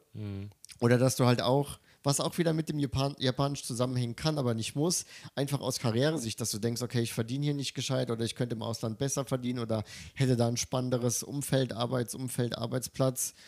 Ganz, ganz verschieden, ja. Ganz verschieden. Und ich meine, viele sagen auch von Anfang an, okay, Japan ist nice, das will ich mir mal gönnen, aber das ist jetzt nicht so, dass ich da ewig bleiben will. Und ähm, das finde ich auch total ähm, fair. Dann kommst du mal hierher, gönnst dir das, dann hast du die Erfahrung und nach ein paar Jahren ziehst du weiter, ja. sodass es einfach so ein, eine Erfahrung, ein Abschnitt im Leben ist. Und ja, also da gibt es unendlich viele Gründe, die einen natürlich wieder zurückziehen können in die Heimat und auf woanders hin. Ne? Und das ist deswegen Langzeitfreundschaften können halt aus dem Grund in Japan schwierig sein, weil wenn du dann der Ausländer bist, der bleibt, der verliert dann wieder seine Freunde vielleicht, weil sie halt abhauen. Dann ist natürlich, okay, es kommt vom, vom 10. ins Nix und ist natürlich auch der Punkt, dass generell viele von uns kommen ja nach Japan schon als Erwachsener und dann hast du sowieso nicht mehr so krasse zwischenmenschliche Connections wie die Uni-Freundschaften und Schulfreundschaften, die du in der Vergangenheit hast. Das ist natürlich auch ein Punkt, dass du vielleicht einfach bedeutsamere Freundschaften und Connections hast im Ausland, mhm. die du in jüngeren Jahren gemacht hast. Also es ist einfach das ist so viel. Ne? Ding, das ist ein interessantes Thema auch mit den Freunden finden in Japan, auch mit Japanern befreundet sein. Und da ist es, denke ich, so, also meine Ansicht ist da so, wenn du jetzt als jemand, der in Deutschland zum Beispiel sozialisiert wurde oder aufgewachsen ist und jetzt auch, auch gut Japanisch sprechen kannst, da ist es trotzdem so, dass du, du musst es wirklich wollen, dann Freunde hier zu finden. Wenn du, du musst wirklich wollen, japanische Freunde zu haben, sodass es auch klappt. Mhm. Es ist mhm. nicht so mega einfach, sag ich mal so, weil es ja auch so ist, dass, ja, ja, es ist ja eigentlich, wie soll ich sagen, es zum Beispiel auch bei Gesprächen fällt mir auf, ich könnte vielleicht vom Vokabular her schon auch tiefere Gespräche führen auf Japanisch, aber ich führe sie trotzdem eher mit so tiefere Gespräche vielleicht mit Leuten wie euch, weil das auch andere Gedanken vielleicht sind. Mm. Andere, man redet über andere Themen vielleicht. In ja. Japan ist vielleicht erstmal mit jemandem enger befreundet zu werden, das dauert ja auch Zeit. Ja, genau. Weil die Gesellschaft natürlich auch ein bisschen anders ist und mm. solche Dinge spielen da ja auch mit rein und ja, also ich kenne viele Leute so in Japan, Japaner und auch von der Uni, aber da treffe ich mich vielleicht einmal in zwei Monaten mit denen, immer mal wieder so. Aber jetzt nicht so, dass ich das liegt auch an mir, weil ich da nicht so viel Energie reinsetze, gerade Freunde zu finden. Weil für mich ist irgendwie das Wichtige gerade, dass es funktioniert mit YouTube und so. Und mm, außerhalb suche ich mir eher Freunde, wo es dann nicht so schwer ist, wo ich nicht so viel Energie reinsetzen muss, wo ich, wo es lockerer geht. Nein, aber Energie reinsetzen muss, das hört sich aus an, aber ich, ich weiß, was ich meine, wo ich, also Stefan, wir sind wir die Freunde, bei denen es einfach ist, die halt einfach so, ist die Notlösung, genau. mit denen funktioniert es halt. Ohne viel Aufwand, die kommen immer an und so. Tobi, das beruht alles auf Gegenseitigkeit. ja, ja. Ah, okay. Spaß, Spaß, Spaß. Ja, aber ich, ich, ihr wisst, ihr wisst den Punkt, sehr was, was ihr, glaube ich, ja. weil auch so das Thema Spontanität und so, das ist ja auch ja. ein bisschen schwieriger. Und natürlich, es gibt immer Ausnahmen, aber oft habe ich es auch erlebt, wenn du mit Leuten in Japan oder mit Japan was machen willst, dann dauert es länger bis, also vielleicht in einem Monat machen wir was oder so. Und Man muss ein bisschen länger vorausplanen, genau, genau.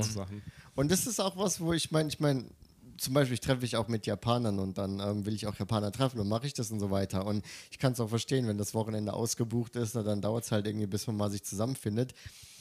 Ähm, aber bei mir ist auch so, teilweise will ich dann natürlich auch japanische Freunde treffen und dann mache ich mhm. das. Manchmal denke ich mir auch, ich habe gerade keinen Bock, irgendwie drei Monate im Voraus zu planen. Mhm. Und ähm, dann, dann versiebt so das Gespräch wieder so ein bisschen, weil irgendwie man will sich zwar treffen, aber irgendwie man hat keine Zeit. Und ich habe vielleicht auch keinen Bock, so ewig im Voraus zu planen. Also ja, es ist ähm, manchmal mit so ein bisschen Aufwand verbunden und bei uns natürlich auch gerade so, wenn wir hier in Tokio sind, wo das Leben einfach busy ist und jeder hat Arbeit und vielleicht auch noch andere Hobbys und andere Freunde und es gibt ja auch so viele Leute und bla bla bla. Das ist natürlich klar, dass man nicht immer irgendwie gemeinsame Zeit findet, die sich überschneidet. Da muss man natürlich ein bisschen Arbeit dann teilweise reinstecken oder zumindest ein bisschen längere, längerfristige Planung. Das ist dann meistens nicht so ganz spontan. Ja. Ist das nicht krass, was für ein Riesenteil die Arbeit einnimmt hier? Also ich habe immer das Gefühl, naja. im Vergleich zu Deutschland, so nach dem Tag mal treffen, nee. Ich bin erst um sechs fertig, dann bin ich erst um sieben zu Hause, dann vielleicht um acht bin ich dann ready oder so. Ja, und auch das ist ja, spielt ja so ein bisschen rein, deswegen mhm. machst du halt meistens dann doch etwas mit den Leuten auf der Arbeit, weil die sind eh da. Ja, genau. Und dann sind oder wir im sozialen Umfeld. Jeder, jeder ist vielleicht Alle haben halt ihre Bubbles. Ja, es ist halt, Ja, ich schon weiß nicht, ob so. das an Tokio liegt an sich, es ist halt immer so eine Businessstadt, dass Arbeit hier sehr wichtig ist. Also alles definiert sich ja auch über die Arbeit hier. Hasseln, hasseln, hasseln. Ja, ist so. so und das ist dann irgendwie, hier ist Statusstadt, sag ich mal. Ne? Irgendwie, es wie viele Leute haben hier eine Louis Vuitton-Tasche und so, ist halt mehr als in Deutschland, die ich sehe. Und das ist halt irgendwie wichtig, das zu zeigen, auch wer man ist. Ne? Auf jeder äh, Mhm. auf jeder Businesskarte steht dein Titel auch drauf und so. Natürlich bei uns auch, aber. Und dass du dann die zeigst und dann gleich sagst, ja, ich bin Mhm. über dir oder ich bin, ich bin der und der oder so. Und das ist auch krass irgendwie, dass Arbeit so ein großer Teil ist und dadurch hast du ja weniger Tokio, Zeit ja. nebenbei. Ne? Das kommt ja wieder auch das Thema Hobbys denn. Warum spielen die keinen Fußball? Mhm. Weil die keine Zeit haben, höchstens am Wochenende. Was, was mir gerade einfällt, äh, das ist kompletter Themenwechsel. Wir haben ganz am Anfang des Podcasts so ein bisschen über Japan und Wirtschaft und Japan in der Welt geredet. Wollen wir da noch ein bisschen Mhm. Ja, klar. weiter Ja. einsteigen? Passt ja jetzt auf den Status. Aber Geld verdienen in Japan Ähm, passt ja auch, dass es stagniert. Genau, ich meine, klar, du hast in Japan natürlich drittgrößte Wirtschaftskraft, du hast natürlich hier Jobs, du kannst hier arbeiten und Geld verdienen. Aber ist, ist Japan die erste Wahl, um wirtschaftlichen Erfolg und finanziellen Erfolg zu haben? Wie seht ihr das? Nein. Nein. okay. Vergleich nächstes zu. Thema. Weil Tschüss. wegen dir Verdienst, meinst du jetzt zum Beispiel? Genau, weil ich habe mal eine Statistik Ja. gesehen, dass irgendwie in den letzten 30 Jahren die, das Lohnniveau in Japan einfach stagniert. Mhm. Und selbst in Deutschland geht das ja nicht so hoch, was Leute mal sagen, ja, man verdient so wenig, aber es ging so le leicht ging schräg schon- hoch. Und Amerika hoch, noch krasser. Mhm. Und Japan ist sogar ein Stück runtergegangen. Also man verdient sogar weniger als vor 30 Jahren noch. Und Krass. obwohl alles teurer wird. Also hier Genau, merken das wir auch, dass. Ne? Mit, mit weltweiten ne, Disruptions von Supply Chains und, und internationalen Problemen und Konflikten und Handels- und weiß der Geier, Genau.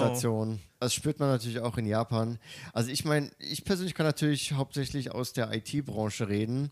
Und bei IT-Branche ist ganz klar, wenn du als IT-Mensch, als Programmierer, als Softwareentwickler Geld machen willst, dann gehst du nach Amerika, Silicon Valley, da ist das Geld fertig. San Francisco oder so. Wenn man natürlich da aufs Geld aus will, dann ist natürlich Geht man nicht nach Japan. Ne? nicht unbedingt nach Japan. Ist auch schade eigentlich, weil dann viele Talente hier nicht herkommen und das Land irgendwie dann helfen. Ne? Da sind die japanischen Firmen noch nicht so drauf, irgendwie, dass sie versuchen, gezielt die Ausländer abzuwerben mit ganz tollen Paketen oder. Also ich weiß schon, dass da- ein Unterschied ist zwischen Ausländern Ja, ähm, und Japanern, die bei der gleichen Firma arbeiten, aber die Ausländer werden besser vergütet, die kriegen Zuschüsse zu der Wohnung, die kriegen Auto gestellt und so eine Geschichten. krass. Habe ich mal es- gehört bei so einem bestimmten Automacher, der das. Äh, Ah gut, der Automacher ist auch kein japanischer Automacher. Also das hängt von der Firma von ab. Bei mir, ich, ich, ich kriege kein Auto gestellt. aber- Ja, aber du bist ja auch nicht aus Deutschland abgeworben worden. richtig, Du bist richtig. ja vom Null an hier sozusagen den Richtig. Weg. So. Aber es ist in IT schon auch so, dass es competitive ist, was sich dann natürlich positiv auf die Arbeitsverhältnisse auswirkt. Das heißt, in Japan, wenn du Engineer bist, du wirst eigentlich überall mit Kusshand genommen. Also ich krieg, was weiß ich, auf meinem LinkedIn oder so immer mal wieder kommen irgendwelche Agents hier, Senpai, wollen sie nicht zu uns in die Firma, aber hier ist aber da ist, ich habe ein Jobangebot für sie hier. Also Wow. kriegst du, da, da merkst du, dass eine gefragte Jobsparte ist. Das heißt, da hast du natürlich auch, da müssen die Firmen dann natürlich auch ein Stück Mithalten, weit ne? gute Arbeitsbedingungen und Vergütung liefern. Aber es ist trotzdem, wir sind hier nicht bei US-Level. Und was mir auch aufgefallen ist, was ich so ein bisschen persönlich schade finde, ist, ich habe das Gefühl, es ist relativ schwierig, in der Firma aufzusteigen. Also du kriegst irgendwie nur einen gescheiten Gehaltsbump nach oben, wenn du einen Job wechselst. Wenn du irgendwie in der Firma bist und du willst ein höheres Gehalt, ich meine, gut, vielleicht wirst du irgendwie dann zum Manager oder so. Ich sage jetzt nicht, dass es nicht möglich ist und du hast vielleicht auch einen leichten Anstieg über die Jahre, aber wenn du halt so wirklich einen deutlichen Jump, einen deutlichen Schritt nach oben willst, gehen willst, gehaltsmäßig, musst du einen Job wechseln. Und das ist irgendwie auch schade, weil zum Beispiel bei mir, ich bin zufrieden mit meiner Firma, ich verdiene jetzt auch kein schlechtes Gehalt oder so, also ich bin zufrieden. Aber ich wüsste halt, wenn ich jetzt irgendwie einen Job wechseln würde, könnte ich wahrscheinlich mehr Gehalt verdienen. Und ähm, dann ist halt auch die Frage. Einerseits geht es mir sehr gut. Ich mag meine Firma, ich mag meine Kollegen. Ich habe es eben beschrieben. Ich habe jetzt äh, aus der Sicht nicht so die, den Anreiz, den Job einfach mal zu wechseln. Aber es gäbe halt auch Gründe dafür und könnte ich halt mehr verdienen und so. Aber das ist da auch wieder die Frage, könnte ich denn überhaupt noch YouTube machen nebenbei? Aber das ist wieder ein komplettes anderes Thema. Ja, so Gehälter, ich glaube, also wenn du klar, wenn du natürlich aus einem Land kommst, was wirtschaftlich deutlich schlechter dasteht als Japan oder wo die Durchschnittsgehälter Mhm. schlechter sind als in Japan, klar, dann ist natürlich geil, wenn du nach Japan kommst, da ein bisschen Geld verdienst und so, vielleicht auch ein bisschen Geld nach Hause schickst. Aber Mhm. wenn du es gerade so im internationalen westlichen Vergleich siehst, ist, hat Japan nicht die höchsten Löhne. Ja, das Ich finde da interessant, mal Mhm. zu überlegen, dass in Europa ja Deutschland, Niederlande und so, alle haben ähnliches Lohnniveau, sagen wir mal. Der Gap ist nicht so krass zwischen verschiedenen Ländern. Aber in Japan, alle Länder um Japan herum, Philippinen, krasser Gap. Also wenn, ne, irgendwie, da Taiwan ist vielleicht noch einzige, was so ähnlich ist. Korea weiß ich aber, ist auch schon wieder extrem, also weniger. Die verdienen dort drüben. China auch viel weniger, obwohl die auch boomen und so, ne? Und Japan ist so eine Insel quasi in Asien, wo alles noch so hoher Lebensstandard ist, was sie sich erarbeitet haben. Und auch das, das, äh, der Pay Gap oder sag ich mal zu den Ländern, die umherum sind, viel größer ist. Das heißt, für asiatische Länder ist Japan wahrscheinlich sehr attraktiv. Nur aus unserer Sicht ist es alles so, ja, ein bisschen weniger Geld. Natürlich, klar, hat man dann schon ein entspanntes Leben vielleicht auch. Ähm, soziale Netz ist okay. Ähm, Krankenversicherung so ist schlechter als Europa, besser als Amerika. ist halt so, so ein Mittelding, ne? Also auch Perspektive irgendwo, würde ich vielleicht mal sagen. Ja, aber das stimmt. Das ist, äh, das ist einfach eine interessante, also im wahrsten Sinne des Das Wortes, Lage, in der sich Japan da befindet. Weil klar, in, in Europa sind alle Länder ziemlich entwickelt. Das heißt, du hast nicht so krasse Unterschiede im Mhm. direkten Umland. Und Japan sticht so ein bisschen raus. Ich meine, klar, natürlich, ne, Taiwan, Korea, Südkorea, die sind natürlich sehr entwickelt, aber Ja.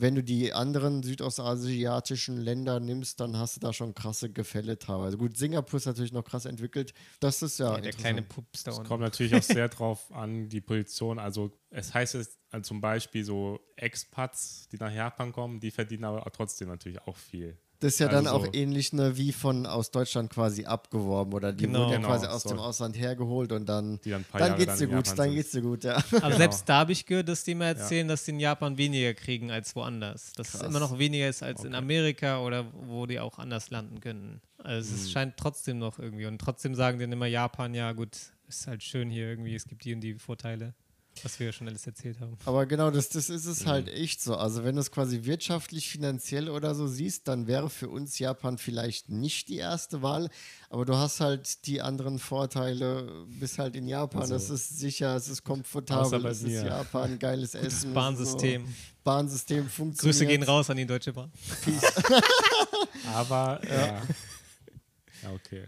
Das, Okay. ja, das, Gute, aber das Gute ist zum Beispiel bei Selbstständigkeit in Japan, da die Grenze, ab der du Umsatzsteuer zahlen musst, ist sehr, der Freibetrag ist sehr Das ist hoch. ein guter Punkt. Ja, Da Mann. musst du eigentlich nur Einkommensteuer zahlen, so, weißt du? Das ist eigentlich das Geile. Da können wir ja auch mal Umsatzsteuer musst du drüber. nicht so viel zahlen, Ja. außer du bist schon ein richtiges Unternehmen. So. Wie ist Ähm, es denn, selbstständig, zu sein in Japan? Ich ja. glaube auch, ne, der unser Kollege Kevin, der König von Osaka, Nihongo, der beschreibt das ja auch häufig, dass es in Japan wahrscheinlich einfacher ist mit der Selbstständigkeit. Das ist interessant. Ja. Fühlt sich da dann mehr unterstützt vom Staat oder dass es zumindest einfach alles gemacht wird?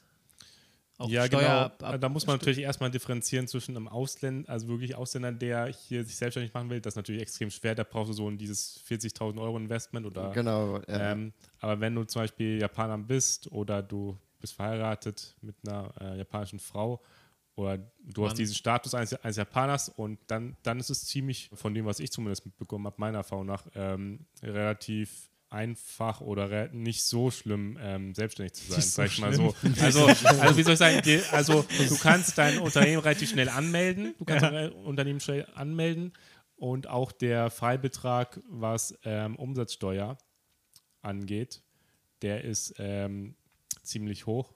Also da, da erst wenn du wirklich ein größeres Unternehmen bist, was wirklich großen Umsatz macht, dann musst du Umsatzsteuer zahlen. Also da bist du auch erstmal von, von weg. Und löhnemäßig, wenn du irgendwie Angestellte haben solltest, musst du denen auch nicht so krasse Löhne zahlen. Das ist natürlich auch ein Vorteil. Und den hat der Vorteil, äh, den Vorteil hat auch der Bäcker, den ich ja mal interviewt habe, ein Video von mir.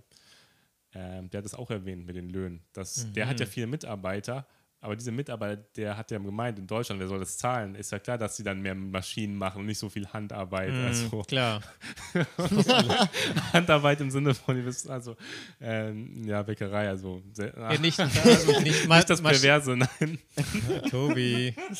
Klar, wenn du mehr automatisierst, dann musst du weniger Löhne zahlen. Klar, Ähm, natürlich. Genau, und deswegen, und in Japan lohnt sich das, dass du Mitarbeiter hast, weil du musst denen nicht so krasse Löhne zahlen oder Mindestlohn ist jetzt nicht so hoch und so. Könnte man, Eigentlich für Selbstständige ist ganz gut. könnte man das vielleicht so zusammen. Das ist zumindest das Bild, was ich habe. Und da würde mich interessieren, ob ihr das auch so seht. Ich habe das Gefühl, in Deutschland und Europa ist, ist vieles ein bisschen krass zu durchreguliert.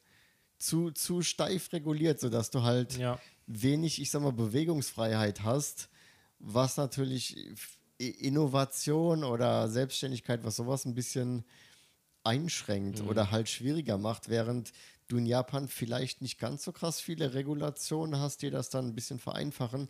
Also könnte man das mit den Regu Regulationen begründen? Seht ihr das auch so oder habe ich da nur Flausen im Kopf? Äh, Okay, vielleicht habe ich auch Ja, nur Flausen im doch. Regulation, also begründen, keine was Ahnung. kann man begründen, dass das Ja, also zum Beispiel, ist. also du hast ja gesagt hier mit den, du musst ab, musst schon früher in, in Deutschland irgendwelche Steuern abgeben oder du Mhm. musst in Deutschland mehr Mitarbeiterlöhne zahlen und so weiter. Das sind ja alles Regulationen, das sind ja alles Gesetze, Mhm. Ja. die wir haben, die sagen, okay, wenn selbstständig, dann musst du aber das und das und das und das machen. Und ich glaube, die Liste, was du alles machen musst, wenn du das und das machen willst, Ja, ja. ist einfach immer sehr hoch. Also sprich die Genau. Regulation, Gewerkschaften und sowas. Die- die Sachen, Japan auch so nicht so ein Ding. Ne? wo du Ja, dich das dran halten musst, um die du dich kümmern musst, die du erfüllen musst.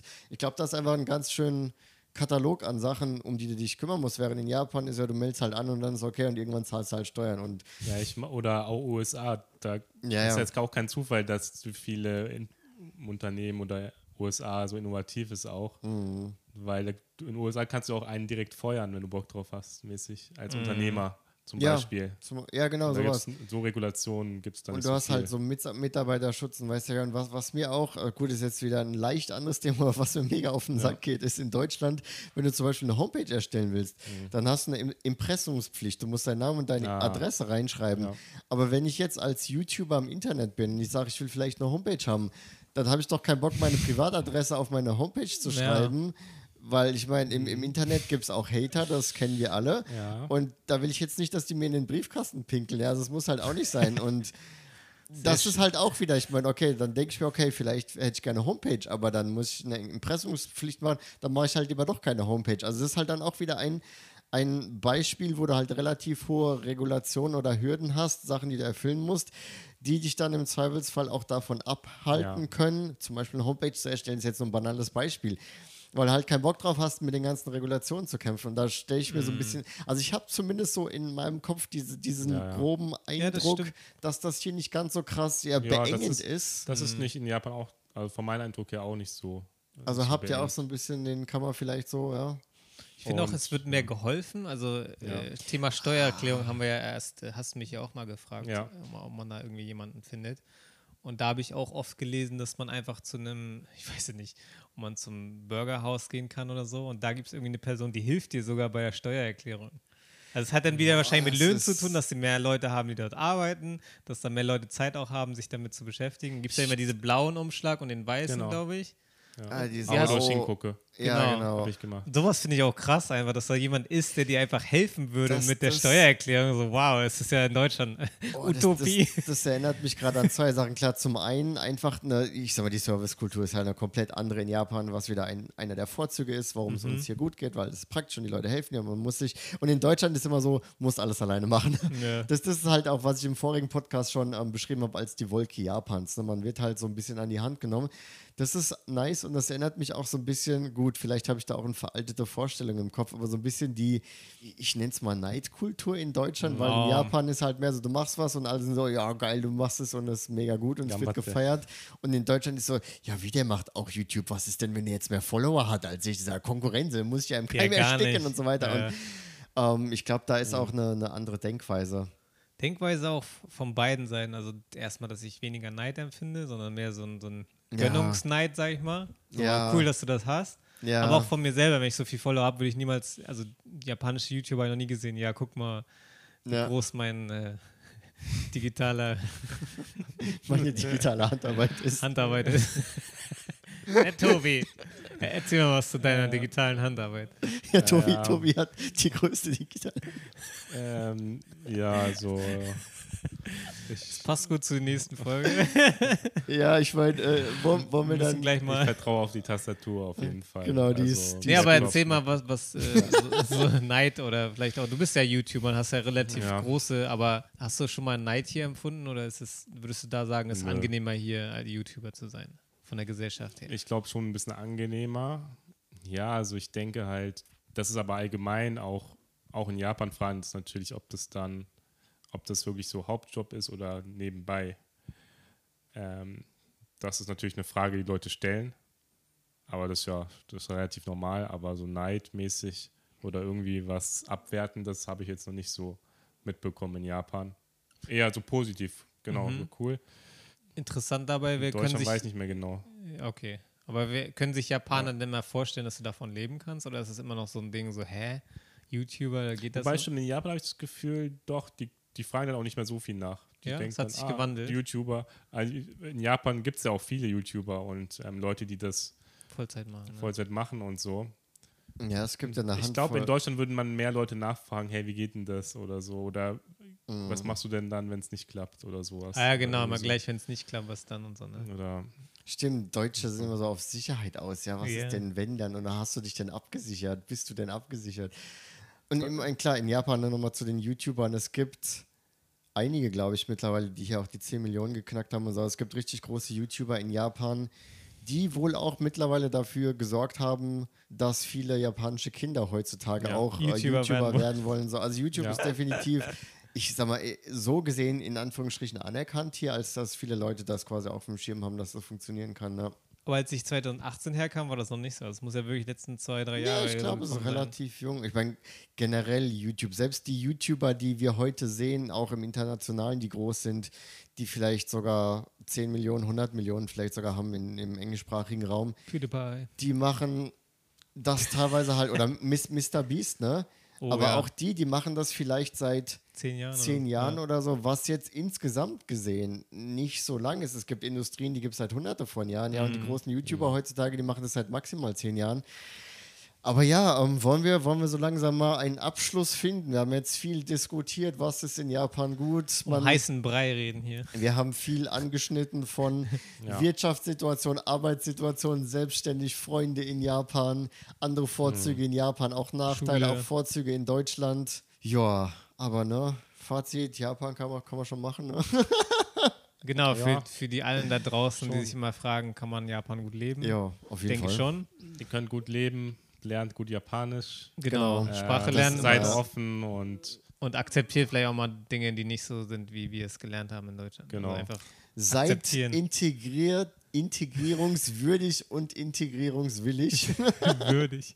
Seid würdig und willig. das klingt, das klingt. Was habe ich getan? Was habe ich getan? Es wird nicht mehr besser, Leute, deswegen sage ich danke Ah, an dieser danke für die Stelle. Warte, da kann ich. Goethe zitieren, auch Erlkönig. Es gibt eine Zeile, wo er sagt, so, warte, es gibt eine Zeile aus dem Erlkönig, ich glaube, so bist du nicht willig, so brauche ich Gewalt oder so. Also deswegen, ähm, genau, bevor es gewalttätig wird, bevor wir zur Gewalt greifen, beenden wir mal den Podcast. Äh, ja, vielen Okay, Dank für die Leute. Aufmerksamkeit. Wenn ihr auf YouTube seid, liken und abonnieren nicht vergesst. Wir sind auch auf Spotify, lasst gerne eine Bewertung da. Ansonsten danke für den Support. Wir sehen uns bald wieder. Habe ich da irgendwas vergessen? Schaut gerne natürlich auf den individuellen Kanälen auch Genau. vorbei. Wir machen ja alle Social Media und so. Der eine streamt vielleicht mehr auf Twitch, der andere ist dann vielleicht mehr auf YouTube YouTube unterwegs. Also da findet ihr auf jeden Fall. Genau. Äh, jetzt habe genau. ich auf jeden Fall so oft gesagt. Aber ihr findet die Links in der Beschreibung und gerne bei Spotify. Das ist eine Sekunde auf Sternchen klicken und dann kann man auswählen von 1 bis 5 Sternen. 5 Sterne würde uns super unterstützen. Es geht in zwei Sekunden. Also das würde uns helfen. Vielen Dank. Deswegen danke an dieser Stelle und ihr seht uns bei der nächsten Folge. Macht's gut. Matani. Bye bye. Ciao. Ciao.